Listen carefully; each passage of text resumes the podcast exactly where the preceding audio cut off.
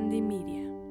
Hola, bienvenidos a un capítulo más de Mi Humilde Opinión, el podcast donde hablamos de tendencias, moda, estilo y chismecito, claro que sí, que se nunca nos falte, primeramente Dios. Bienvenidos a un capítulo más. Este me emociona muchísimo porque vamos a hablar de dos temas que nos encantan y que en general nos hacen vibrar a todos, la música y la moda definitivamente dos artes que van de la mano. Además de que hoy tengo a dos grandes invitados que ya les quiero presentar. Comencemos con este capítulo.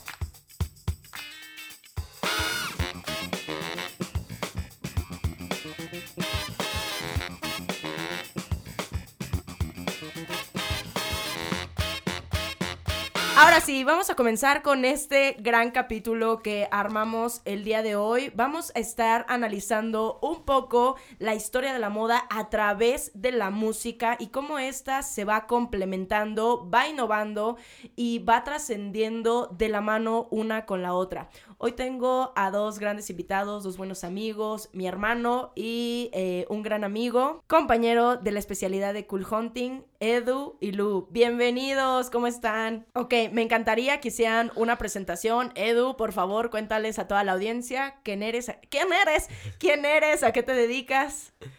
Eh, pues yo soy Eduardo y me trabajo en una agencia de publicidad y me gusta mucho lo que hago, pero la verdad es que mis pasiones se dividen en dos, ¿no? Y una es la música y otra es el deporte. Y ahí la verdad es que la música me gusta más escucharla. Digo, también me gusta hacerla y tocarla, pero mucho más escucharla. Y el deporte sí definitivamente me encanta hacerlo, ¿no? O sea, no soy, no soy de sentarme a ver los partidos así religiosamente. Prefiero salir a jugar, salir a correr y lo que sea. Pero definitivamente entre esas dos son, son mis pasiones.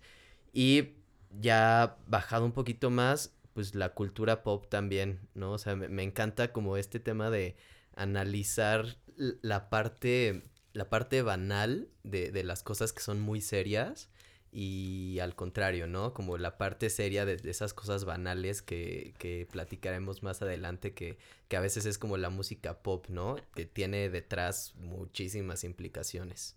Totalmente. Edu, y obviamente haces deporte mientras escuchas música. Exactamente. Totalmente. Entonces es toda una experiencia religiosa para Ojo de tigre. Totalmente. Totalmente. Bienvenido, Edu. Edu, eh, la verdad es que a mí lo que más me impresiona es la inteligencia que tiene, la coherencia con todas sus ideas y me fascina justamente el conocimiento que tiene de moda porque pasa no solamente eh, de ser amateur, sino que ya parece todo un profesional y un Shazam en la música. Al igual que Lu, que es mi hermano, porfa, preséntate. Eh, bueno, yo soy este, artista plástico, pero me invitaron porque también mi pasión es la música y igual, me gusta mucho escucharla todo el tiempo, no solamente haciendo, no, bueno, yo no hago deporte, para todo escucho música, manejando, eh, haciendo el quehacer, bañándome, haciendo para ir a dormir, todo. Sí, también. Por supuesto. Totalmente.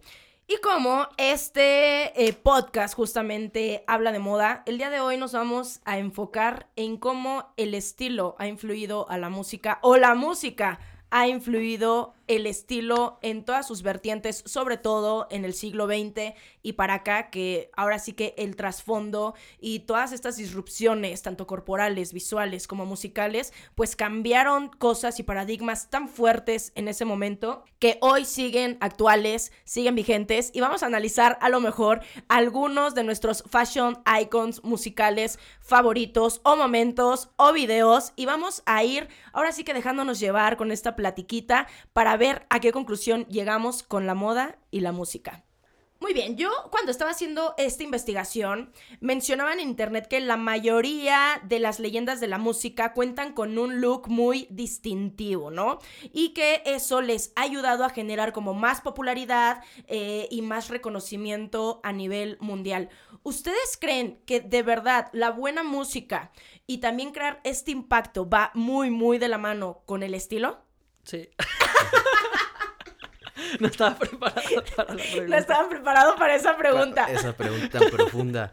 Yo, creo que sí, porque al final, y, y, y algo que decía hace rato, la música al final es una expresión, ¿no? Es una expresión de, de sentimientos, eh, como cualquier tipo de arte. Y precisamente platicaba hace poco con una amiga, la gente puede utilizar la ropa, por ejemplo, para dos cosas, ¿no?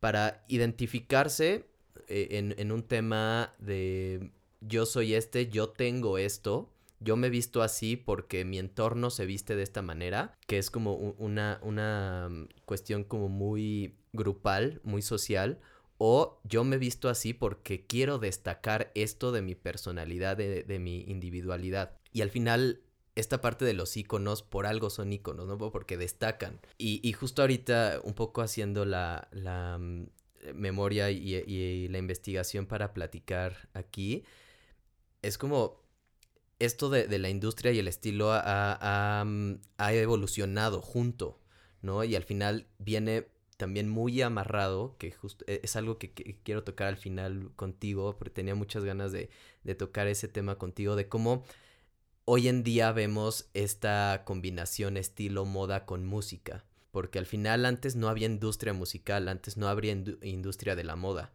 era muy diferente. ¿No? Hoy ya en un sistema donde lo importante es vender, ¿cómo hoy conectan esas dos cosas, ¿no? Entonces... Pero lo interesante, interesante, ¿sabes? Algo, es que, ay, no sé, si lo vamos a tocar al final, es que está muy bueno, pero justo como hoy en día ya es más armado, ya es más construido desde el inicio y puede que no cause el mismo impacto que causan Vamos a poner, vamos a empezar con un primer icono que yo lo puse entre mis iconos de moda. Recuerden que, amigos, para toda la parte visual, no se olviden seguirnos en todas nuestras redes sociales, donde les complementamos cada uno de los capítulos por allá y donde ustedes entren más del chismecito por si les faltan todas estas partes visuales, porque pues la moda obviamente es visual y allá les estaremos compartiendo. Pero bueno, uno de estos iconos sí. para mí, ¿no? Como más importantes, eh, David Bowie. O sea, y que cambió bueno. tanto. O sea, vamos a empezar, ¿no? Suavecito. Pero bueno, que cambió tanto y que hizo tanto y que fue tan disruptivo y que rompió paradigmas. O sea, que tenía un concepto, pero ya era un concepto ay, no sé, bien artístico, o sea, llevado a otro nivel. Y yo les dije, ustedes busquen 10 momentos o 10 iconos de la industria musical que crean que hayan cambiado el mundo, o 10 momentos, o 10 videos, cosas así. Y pues Edu obviamente puso también a David Bowie. Y es que la imagen de David Bowie, no solamente como artista, como músico, como modelo, como fashion icon, fue tan importante que uno piensa todo lo que cualquier artista quiera hacer, ya lo hizo antes David Bowie. ¿Ustedes qué piensan Totalmente. ante esta afirmación? Totalmente. Creo que David Bowie es de los artistas más completos que ha habido en la historia. Él, él hizo de su vida parte de, de su arte. Él, él, él llegó a, a, cambiar este, su personalidad o expresar todo lo, todos sus conflictos internos a través de sus personajes. Digo, ahí tienes a Siggy Stardust, que era una forma de decir que estaba saliendo del closet siendo bisexual, pero lo hace con, con un alter, alter ego de, de, un extraterrestre que se viste tan estrafalario y tan, tan increíble. Pero es que no solamente en el escenario, en su vida. O sea, es que es impresionante justamente, o sea, esta expresión artística que Bowie llegaba a tener, porque lo llevaba a todos los ámbitos de su vida. Y a veces hay sí. artistas que se quedan en el escenario, que se transforman en el escenario, pero efectivamente lo que se me hace increíble de David Bowie es que él era todos, eh, todas estas facetas, en todas las facetas también de su vida personales y artísticas. Pero hay, hay, algo bien interesante en, lo que dijiste antes de empezar con Bowie, que como dices, empezamos tranquilos, ¿no? O sea, casi nada. Y es el tema de qué tan construido es hoy esa imagen y cómo antes, entre comillas, no lo era. Y yo soy muy fan de, de, de David Bowie. Hay una etapa, y, ¿no? Y un poco la historia profesional musical de David Bowie donde el güey se tuvo que cambiar el nombre porque otro que se llamaba David Jones como él ya era famoso y él no pegaba, ¿no? O sea, no pegaba, no pegaba. Un día la pegó y la pregunta que se hizo es cómo me mantengo. Y la verdad es que Bowie, si bien su personalidad le daba para todo esto, también parte de su genialidad era que sabía dónde tomar, qué tomar, ¿no? Había, hay una una anécdota que, he leído en un par de, de libros sobre Bowie que se supone que lo dijo Mick Jagger, ¿no? Y Mick Jagger en esos 60, 70 decía, nunca uses unos zapatos nuevos enfrente de Bowie, porque si le gustan, la próxima vez alguien se los va a ver a él y le van a decir, güey, ¿cómo fuiste el primero en usar esos zapatos? Entonces imagínate Jagger siendo Jagger diciendo eso. Y eso también habla mucho de, de esa personalidad de, Bowie, de esa capacidad que tenía de agarrar lo que le convenía, ¿no? Musicalmente, eh, en moda. Y, justo eh, eh, quería empezar con esta parte que donde explota realmente, ¿no?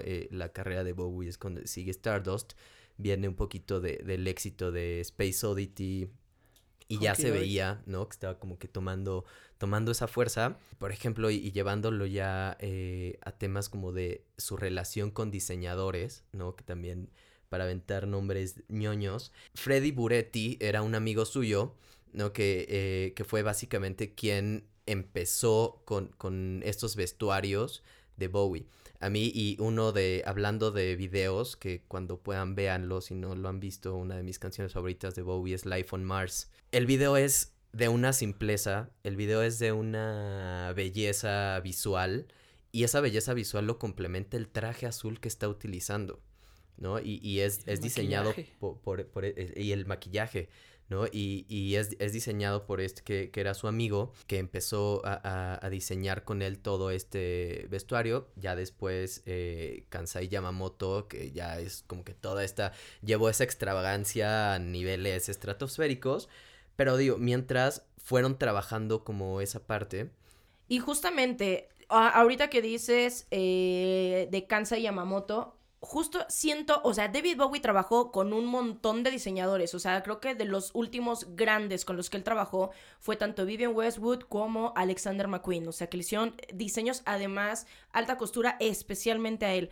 Pero con Kansa Yamamoto, o sea, definitivamente creo que hay un Ziggy Stardust antes de Yamamoto y después. Y justamente en esa gira donde presenta a este personaje, como que después de que Kansai le hace todos estos diseños extravagantes, él obviamente es japonés, tiene una inclinación por toda esta onda oriental, se hace un gran cambio en la estética de David Bowie y siento que ahí también empieza a experimentar en otros niveles. Es que ya de por sí traía un concepto impresionante como eh, lo del alien, pero efectivamente ahí también yo digo, pinche David Bowie traía mente de Cool Hunter, porque el güey estaba observando lo que estaba pasando en la sociedad y como dice Edu, lo aprovechó totalmente y dijo, ¿qué puedo hacer? Es que en qué momento te conviertes en una mente tan disruptiva, ¿me entiendes? O sea, de marcar tú las reglas que además van en contra de todo lo que está viviendo la sociedad o de todo lo que piensa una sociedad tan conservadora como estaba justamente en los 60s, en los 70s, que bueno, aquí ya estaba empezando la revolución sexual, ya estaba empezando, sí. ya estaba acabando pues la guerra de Vietnam, ya está, o sea, empezamos a ver como muchos movimientos sociales importantes en la juventud, que David Bowie también, aparte, siento que llega como en el preciso momento, o sea, de música más arte, o sea, no sé si también fue un poco... Eh, la coincidencia, las estrellas, el universo que lo mandaron perfectamente en el momento exacto, pero es impresionante justamente cómo esta imagen visual puede transformar totalmente al artista y percibir hasta su música de una manera distinta, distinta. por la imagen que él pues lleva. Él entendía la escena de ese momento, o sea, los, los grandes artistas de rock and roll, él hizo una parodia del gran rock and rollero, siendo Ziggy Stardust, que, va, que viaja al planeta Tierra, se vuelve una estrella de rock y luego muere. Él, él se daba cuenta de eso, que esas estrellas eran muy fugaces y, y por eso no se quedó en Ziggy Stardust haciendo grandes canciones de rock and roll, porque sabía que era algo que se iba a acabar. Continuó con lo que sigue. Él, él entendía bien los tiempos del momento, ¿no? Y, y, así es como cambiaba. Ahí tienes a Dave Bowie en los ochentas. Parecía que él, que él había nacido para esa época, ¿no? Con, con el disco Let's Dance y toda su época pastelosa, con trajes. Con trajes sastre y corbata, o sea... Él entendía perfectamente la época en donde estuviera. Y era un gran observador. O sea, eh, parte de, de, de, un momento también muy, muy interesante que me parece muy disruptivo, tanto en moda incluso en, en, pensamiento, como lo decías, e, en, en, Revolución Sexual, es cuando toca en el 72, creo, en vivo Starman. y que ya hace guiños con, eh, con el guitarrista, ¿no? Y es como la primera vez que alguien ve un acercamiento así en, en televisión. Es que imagínate Cierto. saber, saber Antes que, de Queen. saber Sí, que. David Bowie y Mick Jagger se dieron un beso de lengua y más. O sea, es que, es que, o sea, yo nada más, yo nada más de Presuntamente. pensar, presu- no, no es cierto.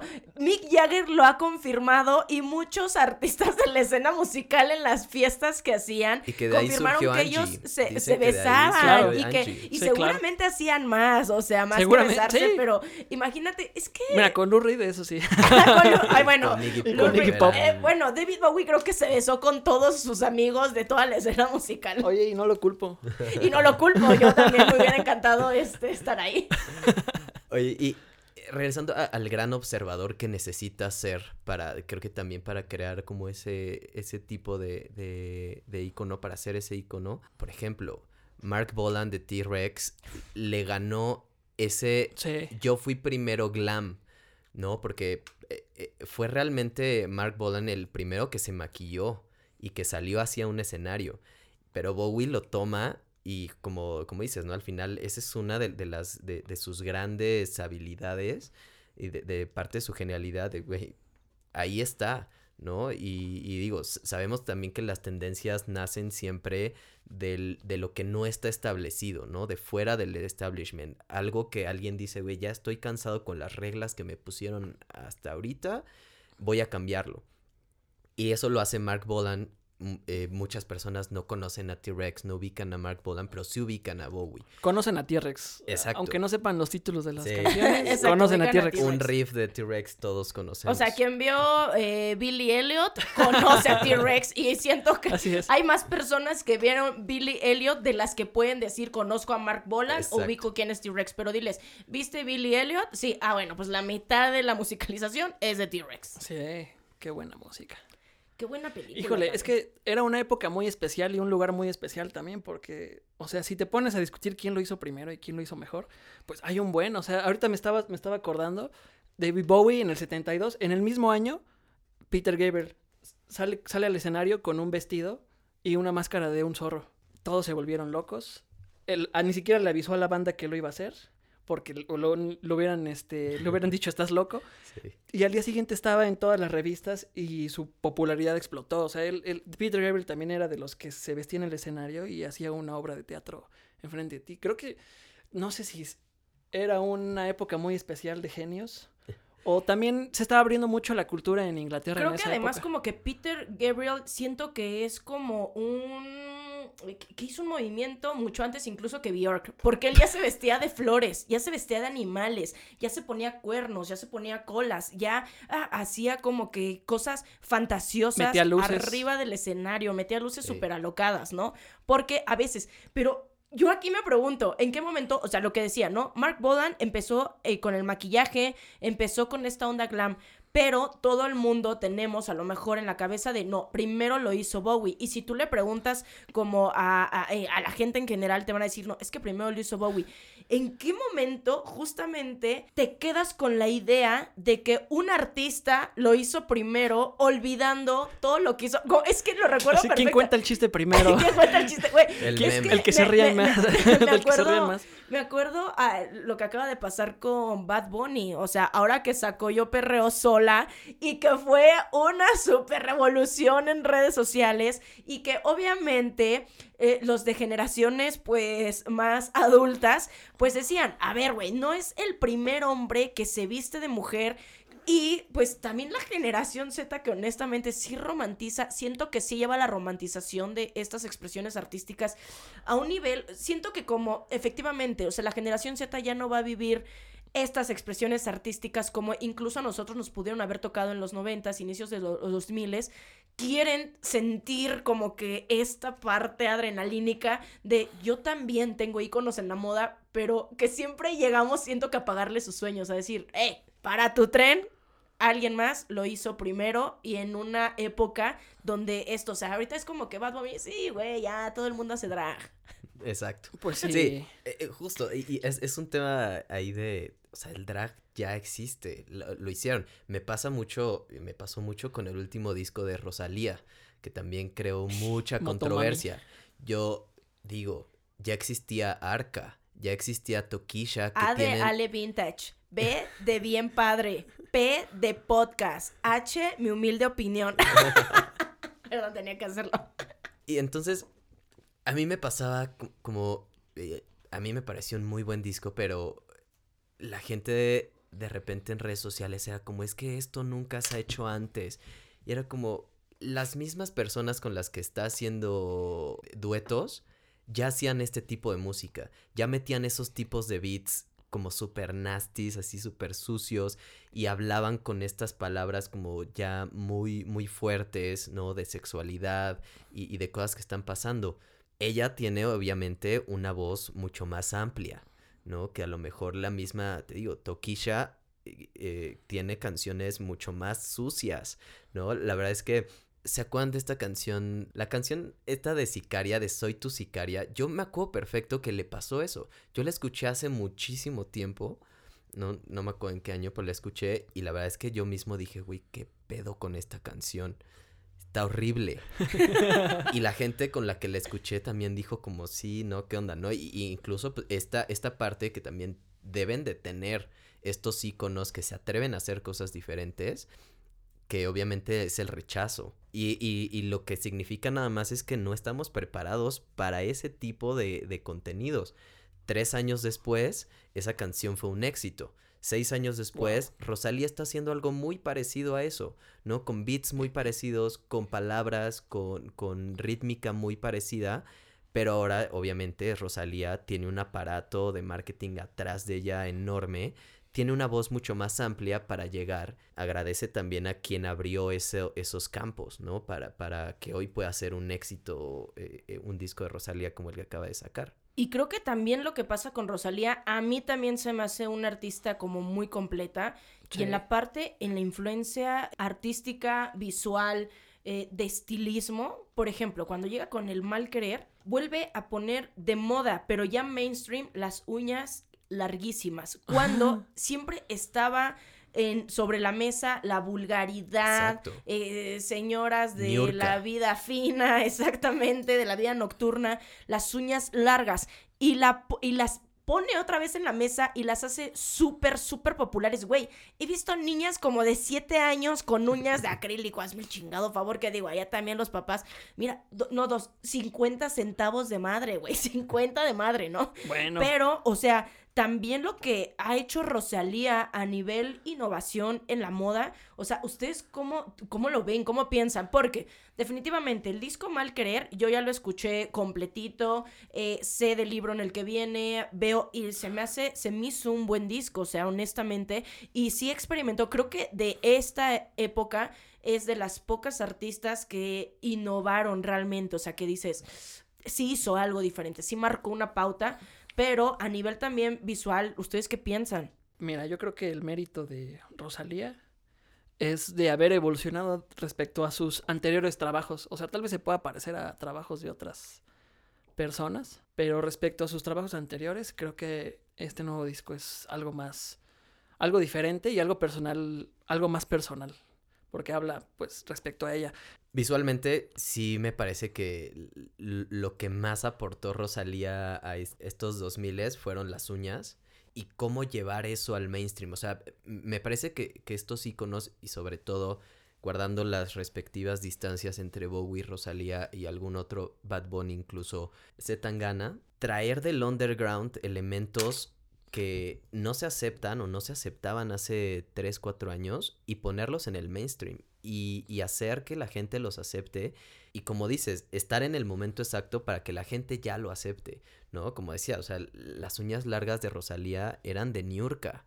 ¿No? O sea, que... Y ya se usaban, y eran muy de señoras, claro. y era también como muy de, de... Y era muy de buchonas. Muy de buchona, muy de tal, pero ella lo trae justamente, siento, puede ser que ahí, o sea, lo que hablábamos, ¿no? De cómo Mark Bolan no logró justamente llegar a lo mejor a las masas. Lo que David Bowie lograba es que llegaba a las masas y todos querían ya experimentar porque era como si ya lo está experimentando David Bowie, sí. siento que él era el parteaguas a invitar a la invitación abierta, la puerta abierta a que todos lo hicieran, así como si yo estoy perdiendo el miedo. Entonces siento que ahí es donde él se transformó en este icono bien fuerte, no solamente de música de moda, sino de un estilo de vida, o sea, de ser tú mismo. O sea, siento que él es uno de los primeros en ser tú mismo y llevarlo a otro nivel. Pues sí, además es muy común traer algo que era como chusco antes y se vuelve kitsch cuando lo recuperan, ¿no? O sea, eso de maquillarse también la cara en los setentas de manera tan ridícula. O, o ya en los ochentas, que es el glam como ya más revolcado, así los, las bandas de metal que se... Huevos. que se- con sí, exactamente, Snider de Huevos Twisted Sister. aceite. Eso ya era una onda muy, ya demasiado kitsch, ¿no? Si, si lo quieres llamar así, o, o medio campi. Entonces, es, es lo mismo con las uñas, ¿no? Antes era vulgar, ahora como que está chido, porque lo agarran como primero de forma irónica y luego ya no tanto. Entonces, como que es, como que es lo mismo con el, con el reggaetón. Antes era como, como que incomodaba en lugares este, donde se escucha música pop. Y lo fueron agarrando igual de modo medio irónico y se fue haciendo moda y ya, ahora ya es la norma.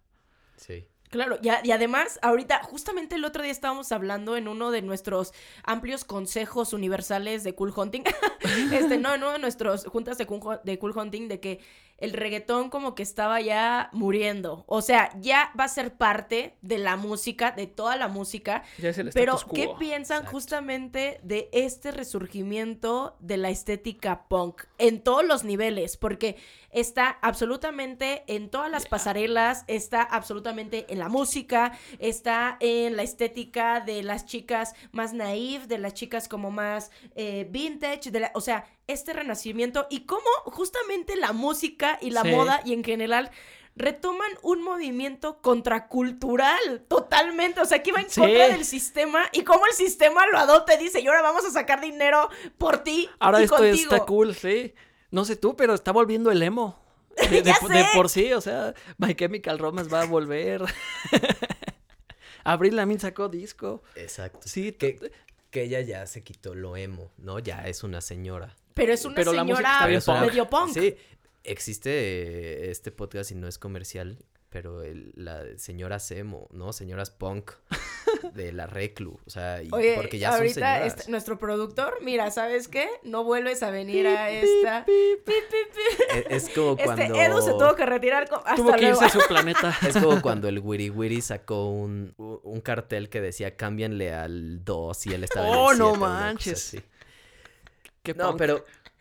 Y, y justo yo, yo también traía ahí, por ejemplo, el, el tema del punk, que, que la otra vez también platicando, uno de los iconos más grandes del punk, por, por lo menos en el mainstream, porque to- todos hablamos siempre de lo que sí quedó en el mainstream, ¿no? Y, y era un poquito lo que decías. Sí. Al final, la- lo que dicen, la historia lo escriben los ganadores, ¿no? O sea, hay, hay miles de bandas y podríamos platicar y ponernos aún más underground de miles de bandas que Que nunca salieron a la luz. Que nunca Yo salieron. Episodio de punk. Sí, ¿no? yo tengo una amiga que vive en Finlandia y me mandó mucha información del movimiento underground, o sea, todas estas, y que decía, el verdadero punk nunca va a llegar a ser popular y nunca Por llegó a la radio y nunca Exacto. porque va en contra de ese mismo sistema, ¿no? Y al final del día, eh, las, las referencias que tenemos, pues totalmente, o sea, aunque nos duela y aunque muchos son las que llegan al mainstream y las que llegan a la popularidad y las que llegan a las masas. Sí, alguna vez eh, David Byrne en, en un libro dice que, por ejemplo, los primeros discos de Velvet Underground, seguro hubo más bandas que se crearon a partir de esos discos por influencia que discos que vendieron en el primer año, ¿no? Porque comercialmente fueron un, un fracaso, pero influyeron a muchísimas bandas, ¿no? Y, y es lo que pasa. Ahora, regresando al tema, los Sex Pistols. Si te pones a ver un poco la historia de los Sex Pistols y que al final era un poco un recurso para vender ropa, ¿no? God save the Queen. Podrías decir que fue el- la primera banda de rock que realmente vistió de diseñador porque salía la ropa hecha para ellos. Y entonces hoy, como dices, cuando lo, lo trasladamos 50 años después, el punk obviamente ya es un producto.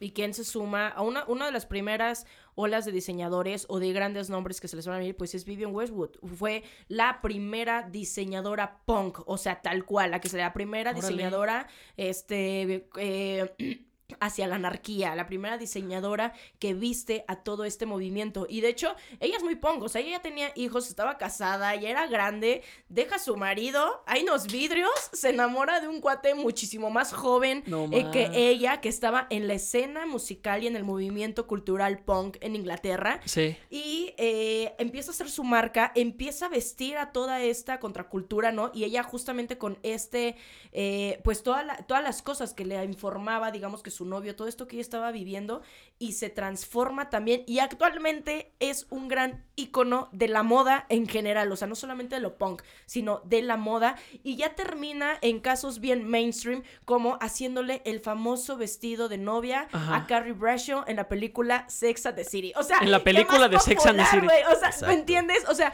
de, de- de cómo pasas de ser la diseñadora del movimiento contracultural, Por excelencia. anarco, que iba en contra de todos estos movimientos y todas estas creencias, ¿no? Sí. En la moda, en la economía, en contra el capitalismo, y llegas a ser la de el vestido de Carrie Bradshaw en Sex and the City. O sea, No sé, miren amigos, yo, yo creo que este es un gran debate que todos han tenido. Así, cuando la banda era chida y luego cuando se volvió Exacto. comercial. qué clásico. O sea, esto, esto, es, esto es clásico, creo que es como la... disco fue mejor. Como Se dicen mejor en Star todos. Trek, esta es la última frontera, ¿no? De los artistas. El, el- el reto entre ¿me vuelvo popular o me sigo por la línea de, de lo, de lo underground? Creo que no hay que recriminar a los que se van a, a lo popular, ¿no? Creo que es un gran mérito mantenerse en lo más alto, incluso después de haber hecho trabajos. Ahí tienes a Peter Gabriel, otra vez lo vuelvo a mencionar. En los 70 se vistió de zorro. Como 15 años después, era el artista más grande este, en cuestión de pop con Sledgehammer y, su, y sus videos todos este súper raros. No creo que le quite mérito haber estado en Sex and the City, la película, a esta no, no, diseñadora. Para mí no, o sea, pero justamente cómo la sociedad y cómo la historia te va moviendo. Y también, ¿no? O sea, uno, tienes que comer, dos, te tienes que mantener en la cima. Y, Y no hacer enojar a los fans. O afortunadamente, Exacto. para mantenerte en la cima, y nosotros lo sabemos, tienes que mantenerte innovador. ¿Y quiénes quienes marcan las innovaciones? Pues la juventud. O sea, tienes que adaptarte a lo que esté. Y ahorita Vivian Westwood, de hecho, está teniendo un resurgimiento. Ya de por sí es una, es un gran nombre, ¿no? Hablar de ella. Pero está teniendo un resurgimiento y está teniendo bestsellers en ventas. Está haciendo todo esto. Pero justamente, esta es una de las marcas que se ven influenciadas por el punk, o sea, que viste al punk, que le empieza a dar una estética también como al punk. No, no es que la música influenció a Vivian Westwood, sino que todo este movimiento creó como que la marca y ella les ayudó a darles un estilo. Pues sí. No sé, yo creo que está chido. La estética punk está bien chida. Sea underground o no lo sea, a mí me gustan esas, esas ondas, los estoperoles o, o, el- o el maquillaje negro, ¿Sabes el, algo? el pelo picudo. se me sigue, me sigue pareciendo algo que, por ejemplo, aquí en México sigue siendo contracultural. O sea, sigue, o sea, para la gente sigue siendo de malotes, de rebeldes, De adolescentes. de adolescentes. O sea, es algo que sigue, o sea, fuera de la norma. Entonces, creo que por eso también me gusta y me atrae mucho esa estética, porque sigue siendo de gente agresiva, de gente mala, de gente ruda. O sea, cuando nada que ver, pero me, me- me gusta, o sea, la estética porque aquí por lo menos sigue siendo muy rebelde. Pues sí, hasta el punk más fresa como que choquea tantito. Totalmente. Hace poquito veía un tweet de el Warpig, un, un baterista de punk y de surf que decía Warpig. como el punk es gente buena vestida de gente mala, ¿no? Oye, Como qué el metal. bueno, sí, y como el verdad- metal.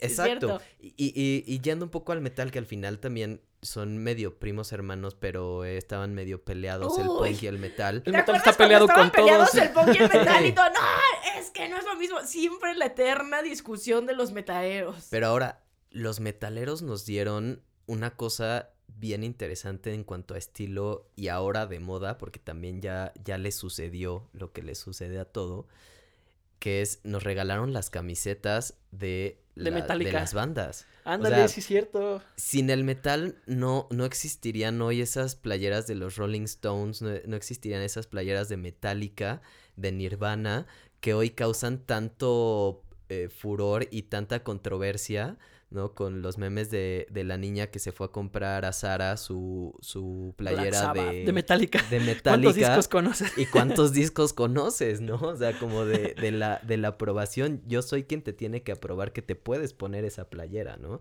Y eso nos lo regalaron los metaleros. O sea, fueron ellos los que dijeron, ah, ¿por qué no hacemos logos y, pla- y playeras? Y es un icono y es un estilo y es parte de, de esto que decía al principio, de cómo usar la ropa para destacar, para decir, este soy yo y de esta manera yo me distingo de todos los demás. Yo me acuerdo, me parece, me parece, si no me equivoco, en- ¿te acuerdas de la de la serie que vimos con mi papá de Seven Nation Rock? Ujú. Hablaban una parte de los. hablaban una. ¿Cómo no te acuerdas, güey? Ah, Que sí, ya me de acordé. no- Sí, ya me acordé, sí, ya me que no se acuerda. Mi capítulo favorito es el del progresivo.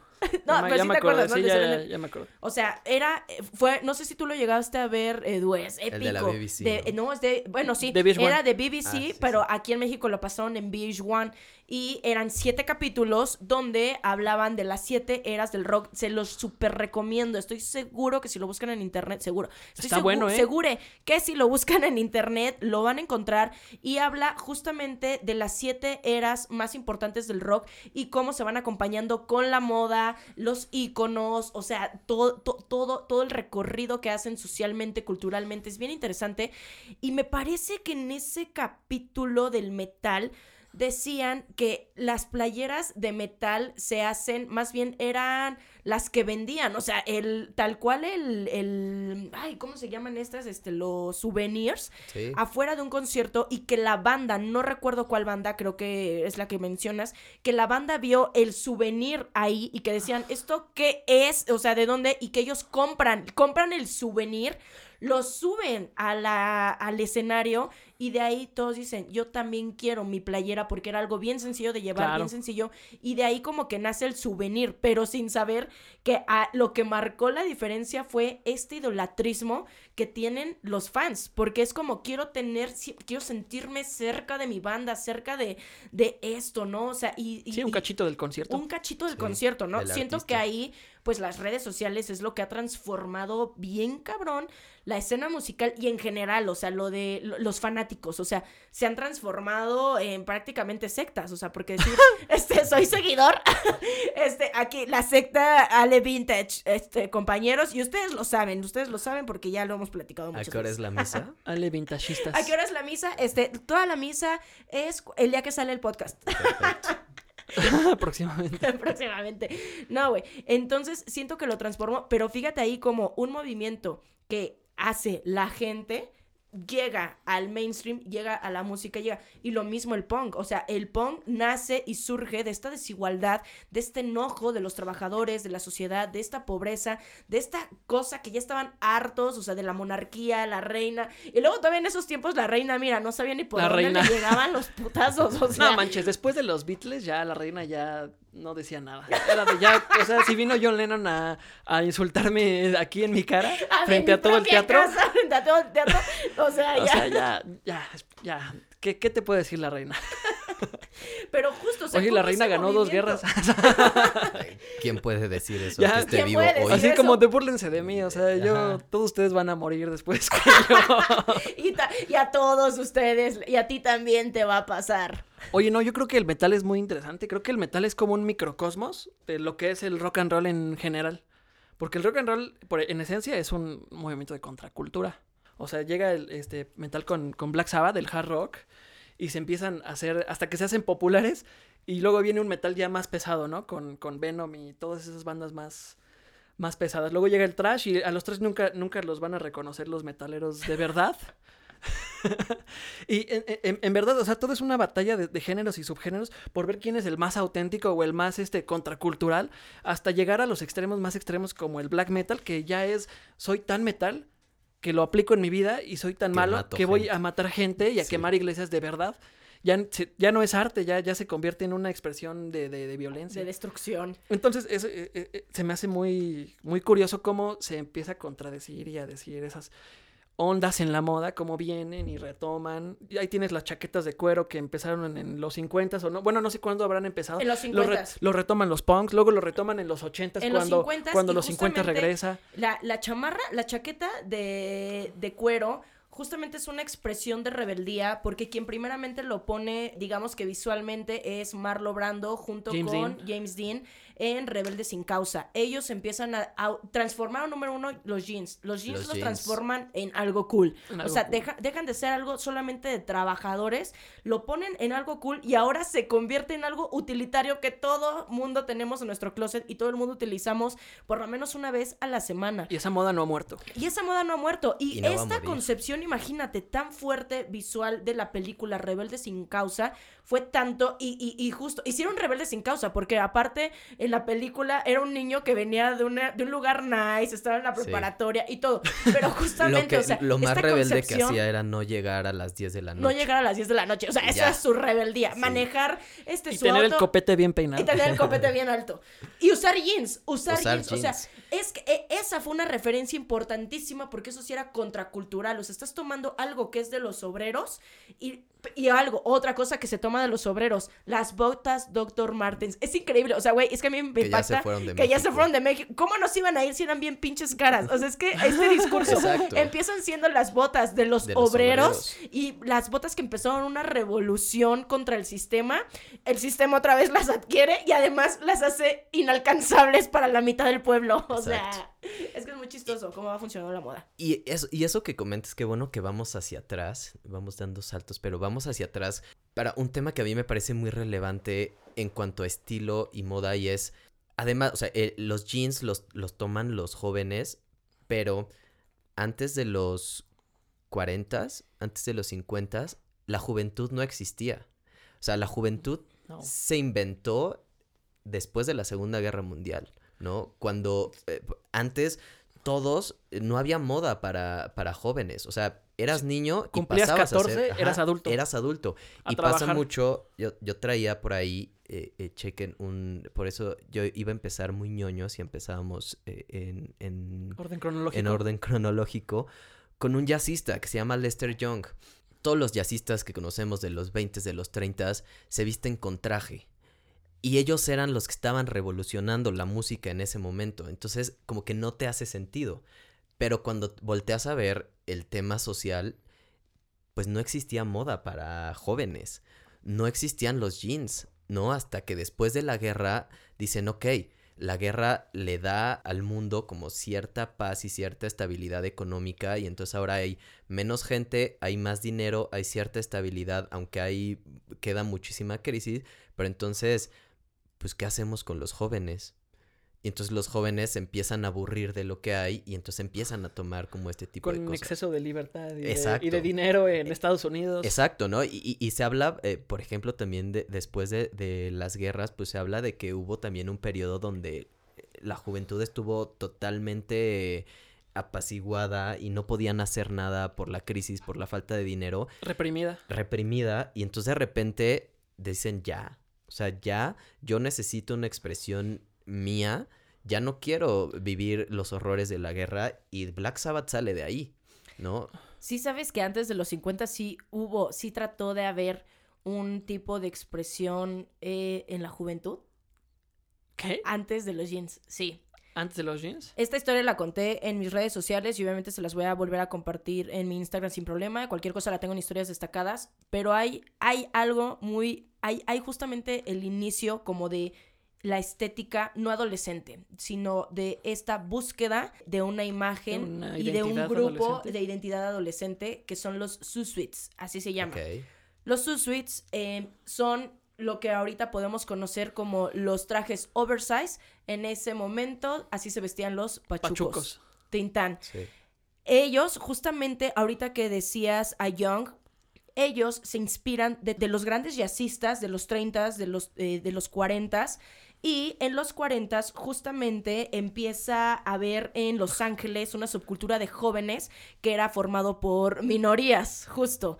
Y eh, justamente estaban las minorías me- eh, México-estadounidenses y las italoamericanas y toman de referencia a todos estos jazzistas que se vestían con traje, con vestido de copa, eh, con la pluma, con todo esto, y tomaban justamente los trajes de sus papás porque ellos no tenían para para comprarse un buen traje, ¿no? O sea, fuera del pantalón negro, de la camisa blanca que ya...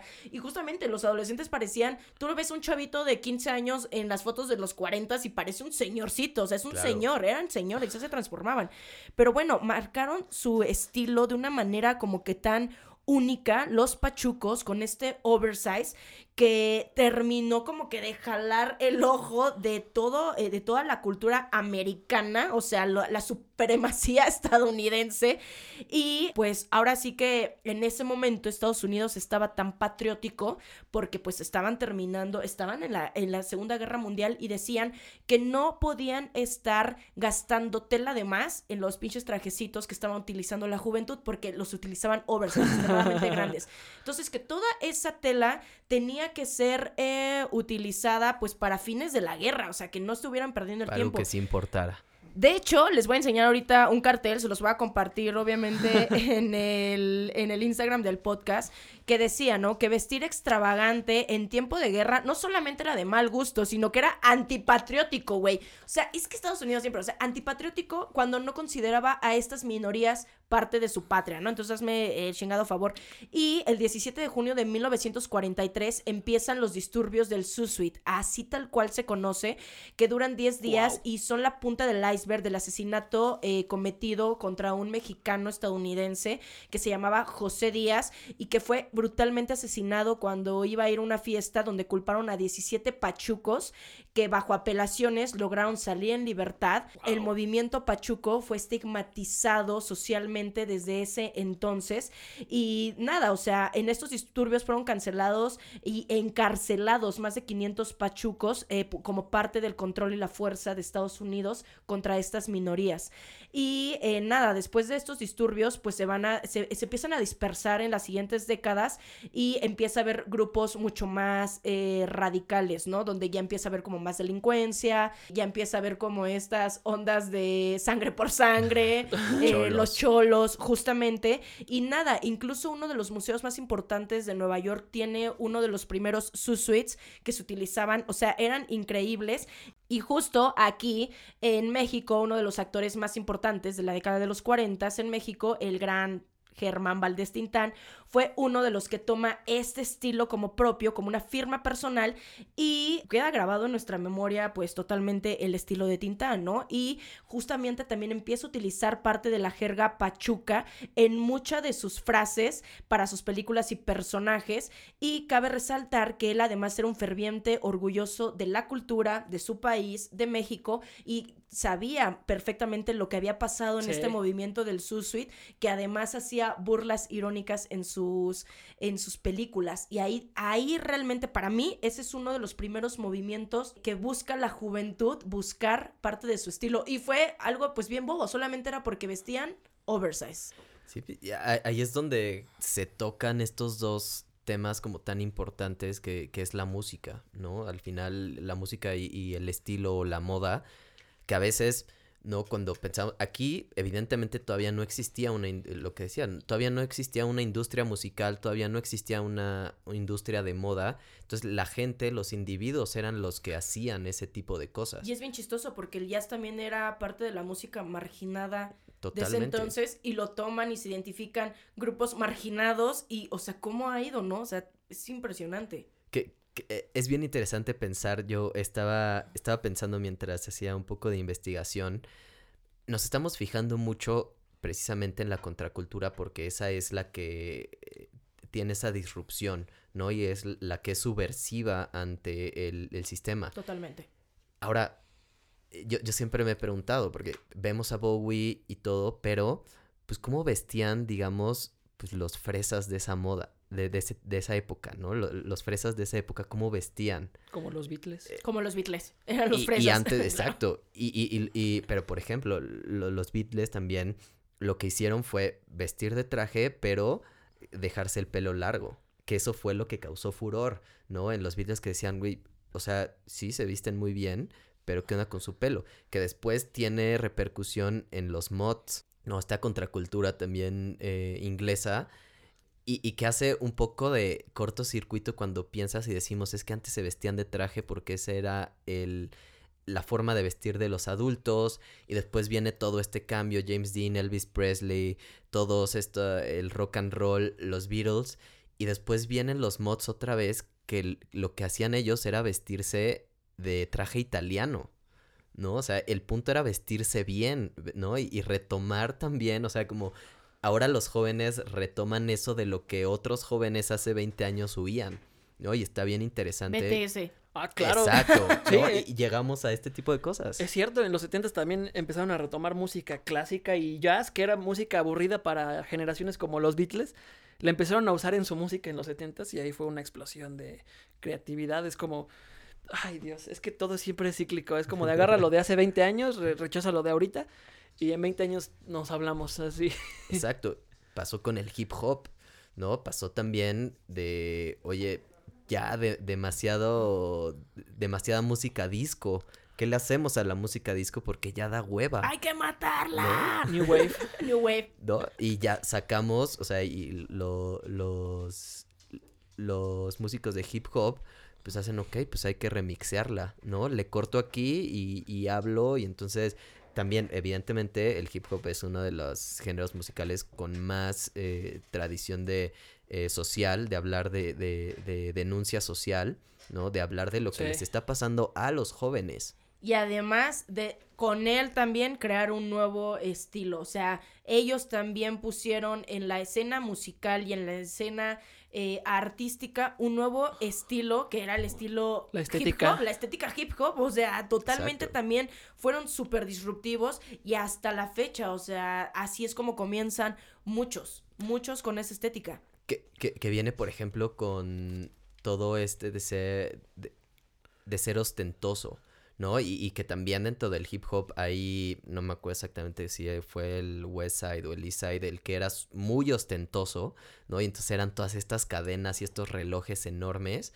Y al mismo tiempo del otro lado, incluso en sus discursos hablaban de cómo ganar dinero y cómo gastar ese dinero y se empiezan a hablar ahí de marcas, ¿no? O sea, uno de también de, de los puntos como más importantes es cuando creo que es Rom DMC, ¿no? Que saca esta canción que se llama My que también es, ok, ya una marca que está queriendo hacer un estilo está en una canción, ¿no? Y, y lo dicen y perfectamente porque ya era parte de, de- de su vida, ¿no? Y para ellos en ese momento, para, para, para esa gente era muy importante tener unos Adidas, ¿no? Y ya de ahí, pues bueno, también surge... Y otro movimiento que empieza de una minoría, como era la minoría afroamericana, o sea, y que empieza como este movimiento, empiezan a hablar de las situaciones que se viven en la calle, como esta realidad que ellos pasan, y también cómo se transforman ahora muchos de ellos en multimillonarios, y cómo, o sea, es que es un poco Es como esta con- interesante, sí. contracultura, o sea, buchona, o sea, el otro día estaba hablando justamente de las buchonas, güey, y es que me parece como increíble también su estética, porque uno, pues obviamente lo, lo asocia con esta parte eh, del norte, ¿no? Que es una estética que nace pues en Sinaloa, pero como ahora ya lo ven como algo de poder, o sea, ¿me entienden? O sea, el tener, el ser ostentoso, hoy en día, o sea, es como que te da validez. ¿No? Y antes, ¿cómo, ¿cómo se va transformando? Porque antes la estética era simplemente ser artístico, o sea, era Prince, Pues sí. Bowie, o sea, eh, Madonna, o sea, ¿cómo, cómo simplemente buscaban experimentar y muchos utilizaban ropas de segunda mano, ropa antigua, ropa vieja, eh, ropa salida de almacenes, ¿no? Empezaban a meter a diseñadores que en ese momento eran totalmente desconocidos. Y ahora es como que ya todas las marcas están impuestas, es como que ya todo está listo y es como mostrar cada vez más. Y hablando de eso, de, de cómo ahora las marcas se apoderan de todo este estilo, en los noventas también pasa algo muy interesante con el grunge, ¿no? O sea, el grunge al final también viene a ser como un, un, un tema ideológico, porque lo he platicado, ¿no? Con amigos al final. El grunge de Pearl Jam y el grunge de Nirvana, de repente es como, güey, no son el mismo estilo de música. No. Pero vienen de ¿no? la misma ciudad, vienen como de un mismo ideología. Y parte de la ideología era eh, adiós con, con, con los yuppies de los ochentas, que eran muy ostentosos, que empiezan a crear todas estas marcas y empiezan a crear su valor desde cuánto tengo y qué he visto y todo eso. Y estos güeyes dicen, a la verga con eso. Y justo viene lo que ahora también eh, eh, todo el uso de la ropa vintage de segunda mano, no me importa lo que estoy vistiendo. Ves fotos, evidentemente, em, de Kurt Cobain, ¿no? Ves fotos incluso de, de Oasis en ese tiempo. Y dices, güey, estos güeyes no se visten de diseñador, pero ni les importa, ni Es les un pasa suéter viejo por con hoyos. Exacto, ¿no? Y al, pero al mismo tiempo, y aquí es donde se pone interesante, y, y en México teníamos a Luis Miguel. Ah, Gran cierto. ícono de moda para Ah, los claro, mexicanos. claro, claro. o sea, y tenías a un Luis. Miguel utilizando camisas Versace increíbles, ¿no? Que, que ahora también parte del éxito de, de la, de la serie es retomar todos esos looks de Luis Miguel que hoy son la santa biblia del mi rey mexicano, ¿no? Y más allá de sus fronteras. Simón. ¿No? Y, y tienes como esta parte de, pues, ¿qué está pasando, no? Y como dices, una contracultura de, por un lado, yo soy eh, Nirvana, ¿no? Y, por un lado a mí me encanta el grunge y soy súper alternativo y probablemente tengo un primo, un hermano que le encanta Luis Miguel y las flans y todo esto y entonces es ahí donde empieza la, también la riqueza y esta batalla entre incluso pues familia, ¿no? Todos tenemos a alguien que le encanta el reggaetón en la familia, que le encanta el pop, ¿no? Que no tiene nada que ver con nuestros gustos. Pero al final el grunge rechaza todo eso y me parece que después en el revival del garage con los Strokes, con los White Stripes, vuelven a retomar ese tipo de, de cosas que es, la verdad es que no importa cómo te vistas mientras esté representando algo tuyo, ¿no? Eh, eh, alguna vez escuché decir, ¿no? Como que, por ejemplo, Tom York, ¿no? Que es un gran músico, ¿no? Y su música, wow, increíble. Y que decían, y a él no le importa cómo se viste. Y alguien una vez dijo, sí, ¿sabes cuánto cuesta una de las playeras X de Tom York? ¿no? Y que son carísimas y también son dise- de diseñador, pero son de un diseñador muy, es- muy específico. Entonces empiezas a jugar, ¿no? También en qué importa más, la imagen o la, La música. música, O las Y- letras. o, o las letras, ¿no? O, o lo que hay detrás de las letras y es donde también en el 2000 empieza a explotar como que todo esto, ¿no? Y, y esta discusión y después siento que ahorita estamos muy, muy relajados porque al final, y como lo decías, estamos viviendo en una época de imagen, ¿no? Totalmente. Donde la imagen es... Creo que hay un exceso de importante. O sea, tú puedes vestirte como quieras ahorita, ponerte un unicornio en la cabeza y ya nadie te voltea a ver. Ya, ya es muy difícil ser disruptivo o ser original. Sí, totalmente. O ser, y eso, y eso hace que las, que los artistas de ahora, eh, ahora sí que al tanteo, a ver a, a qué latino, ¿no? Digo, ahí está Rosalía. Puede parecer un intento por ser diferente o puede parecer un intento por, por estar algo, algo muy raro, ¿no? Porque Sí. pues, ya que es diferente ahora. Sí, yo también creo que justamente, o sea, todo esto, y aparte que ahora la moda viaja rapidísimo, o sea, no era como ese impacto de aparecer en una revista o de aparecer justamente, no manches, se vistió de zorro, ¿qué es eso? O sea, ¿por qué no? O sea, estaba en un recital musical, ¿no? ¿Qué pedo? O sea, que, sino que ahora ya todo tiene que ver justamente con el concierto, ya todo, ya todo está tan, ama- tan amarrado, tan maquilado, que es bien difícil justamente como que ser eh, disruptivo en ese sentido. Y alguien, no sé qué piensan ustedes, y, quería llegar a este punto de preguntar, por ejemplo, que me parece que hoy también es un icono de estilo y está evolucionando de una manera que no sé para dónde va y ahí me podrás decir tú, Ale. Billie Eilish. Billie Eilish creo que es el icono de estilo, el último gran icono de estilo que hemos tenido para la juventud. Porque es, su música es extraña, ¿no? O sea, para los estándares del pop, pero es pop, Sí. pero le pega muchísimo a, a los adolescentes y preadolescentes. Me acuerdo cuando en el, vino al Corona, que si estabas ahí eran como un adolescente y dos papás. No sabe, las personas que estaban a tu lado era casi, casi una, una niña, un niño de 11 años y sus papás sí, sí. o su ya. Como Justin hace 10 años. Y- Sí. pero ella sí se viste como esos, co- como los jóvenes, que la otra vez estaba pensándolo y era como, es como la Avril Lavigne, hace ratito la mencionaba, o sea, es como la Avril Lavigne de, de, de nuestra época, ¿no? Que sí se vestía como niña de 15 años. Sí. O sea, no, no eran estos íconos pop. eh, Britney te- Spears. Tenías, exacto, hace ratito estaba viendo Cristina que tenías por Aguilera. ahí a, a Britney y a Cristina.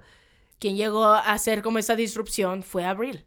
Ajá, exacto, ¿no? Más Que- que- auténtica. exacto, auténtica porque al final también era un producto. Al ahí. final también eh, eh, ella efectivamente era un producto y de ahí es donde viene totalmente su, su, su fama, o sea, y la grandeza en la que ella tiene, porque también los productores justamente decían, necesitamos a alguien que sea la contrapropuesta de, de Britney y de Aguilera, que eran como que las que más de Ashley Simpson en ese, no, no es, no es Ashley, perdón, este, ¿cómo se llama la hermana?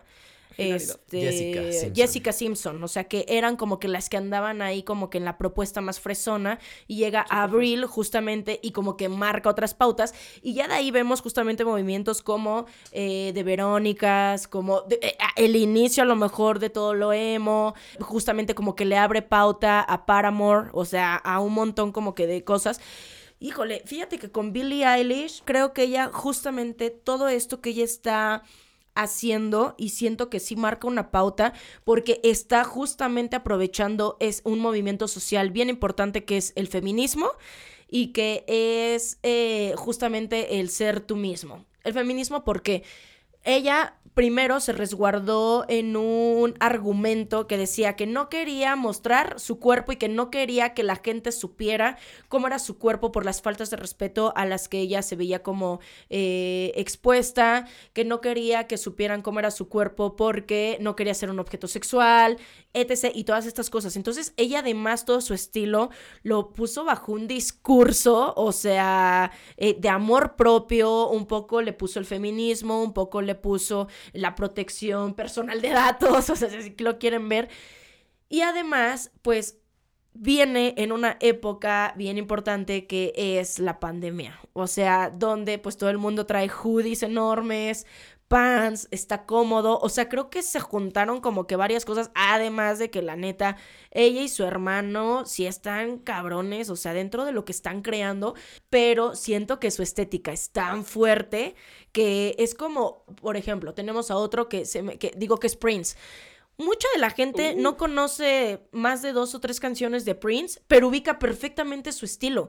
Y ubica muy de, ah, ese es muy estilo Prince. Ese es un color muy Prince, el morado, ¿no? O sea, el morado con el amarillo, tal. Esto se me hace, esta, estos cuellos, estas hombreras, este brillo, este glam, justamente como muy eh, colorido. Ah, esto es como muy Prince. Pero puede ser que sea gente que no conozca su música. Y siento que ahí, pues justamente puede llegar a más personas porque te conocen por la moda, tanto por la música. Y siento que con o sea, Billie que la Eilish. imagen trascendió más allá de su música. Exactamente. Y siento que la imagen de Billie Eilish, Sí. de cierta manera, ha trascendido más que incluso su que su música. música. Bueno, yo creo que es el caso de Kiss. Ah, claro. Pues, yo creo que es el caso de muchas bandas que ves ahí su estilo, pero realmente no sabes bien qué onda con la música. Ahí está Kiss, Motley Crue. Kiss totalmente camp, lo que decías, totalmente camp y kitsch. Twisted Sisters, ¿no? Decías Twisted rato. Sister, yo me acuerdo mucho de sus vestuarios y pues seguro conozco las mismas dos rolas que todos ustedes están pensando. Exacto.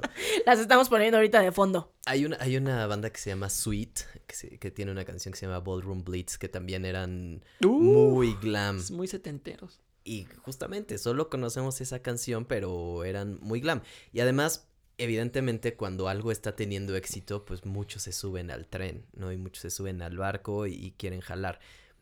Hoy, por ejemplo, con Billie Eilish, en este sentido de la estética, ¿dirías que alguien se está subiendo a, ese barco de, de Billie Eilish? O más bien va medio solita y es parte de su, de su éxito. No ubico así una imagen como tan, tan grande de lo que está haciendo Billie Eilish actualmente con su estilo. A mí me encanta ahorita que se está eh, haciendo como cosas más experimentales. O sea, eso a mí me gusta porque además sí está marcando algo que se viene a futuro, que es la disrupción corporal. De hecho, yo hice en TikTok un video justamente de disrupción corporal y puse a Billie Eilish como una de las innovadoras en ese sentido y siento que por ahí va. O sea, va a cambiar yo creo que mucho las reglas de las alfombras rojas, va a cambiar y va a marcar muchas tendencias y muchas cosas ante un escenario como persona. O sea, siento que sí está haciendo. No ubico ahorita.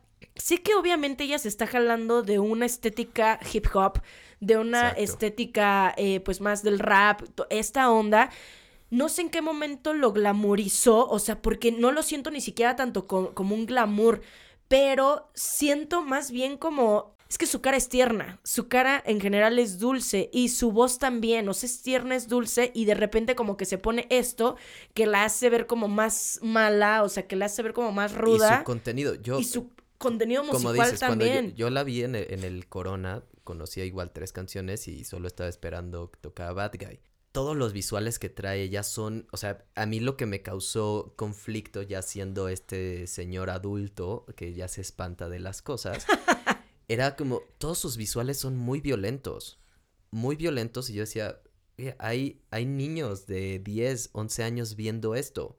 Son muy violentos, desde los colores, desde la estética, lo que pasa en el escenario, de repente escuchando las letras era como, ok, sí dijo esto, ¿no? Y que, que son muy, muy fuertes.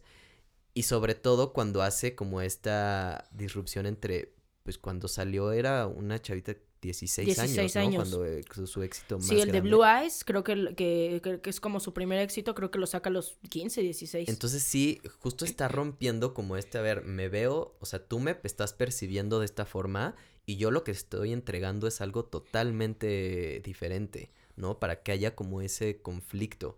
Y creo que ahí es donde, en esos conflictos es donde nacen estas cosas muy disruptivas y que quedan en, en, la, en la mente de las personas. Lo único que aquí como que me mueve un poco, esto también no lo sé, o sea, porque no creo que no he visto estudios, ustedes no sé si lo sepan, pero, por ejemplo, en la era de los Beatles, sus fans eran de 11, 10 años, eran tan pequeñas, o sea, desde esos movimientos, porque ahorita, por ejemplo, vemos a BTS y tienen fans desde 6, 7 años, o sea, sí. empiezan a ser desde muy chiquitas. Billie Eilish, o sea, me estás diciendo que había en el concierto niños de 9, 10 años, ¿no? O sea, esta apertura ya a qué tanto ha llegado y justamente todas estas imágenes a qué tanto que yo a veces pienso, los niños se hacen fans desde tan tan chiquitos o ahorita ya cada vez es más precoz tanto el estilo como la música como tal, o sea, ¿qué está pasando? Güey, es que eso de la precocidad de niños da para otro capítulo completito. Güey, no manchen, esta plática yo creo que la podríamos seguir por horas porque la música y el estilo es prácticamente infinito y todos los días salen nuevos artistas, pero aquí ya se nos está acabando el tiempo, de verdad que plática tan amena. Pues nada, vamos a seguir viendo qué nos espera la música y la moda, que es un gran tema. Díganos en las redes sociales si quieren que hagamos una segunda parte. Muchísimas gracias por todo el apoyo que nos han dado en todos los capítulos, en todas las redes sociales. No se olviden seguirnos en las redes sociales del podcast, mi humilde opinión podcast, en mis redes sociales, Ale Vintage, también les voy a compartir las redes sociales de Edu, de Lu, y nos vemos la próxima sí. semana con un siguiente capítulo. Gracias por escuchar otra emisión de mi humilde opinión podcast. Bye. Bye. Mi humilde opinión es conducido y producido por mí, Ale Vintage. Música por José Pablo Arellano. Diseño de portada por Pablo Sebastián. Con producción ejecutiva de Mariana Solís y Jero Quintero. Este es un podcast de Bajo y Media.